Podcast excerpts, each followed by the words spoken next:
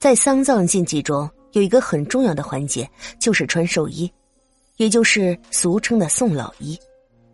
现在基本都是现成的送老衣，很多办事人也嫌麻烦，就省去了很多规矩。但是，即使只是一个简单的寿衣，也是有着很多禁忌的。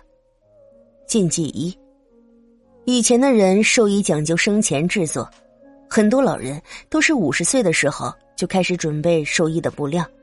到了七十岁就开始做寿衣，现在已经很少人做了。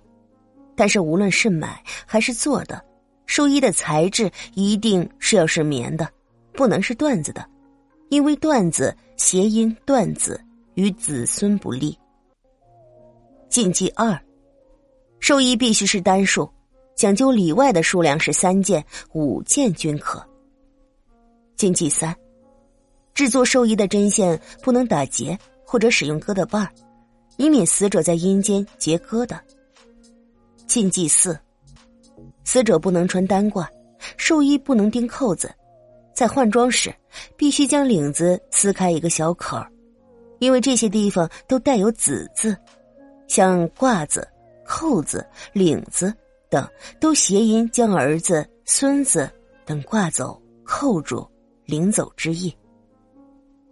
禁忌五，在换寿衣时，无论子女有多么的悲痛，都不能将眼泪滴在寿衣上，否则死者会不安宁。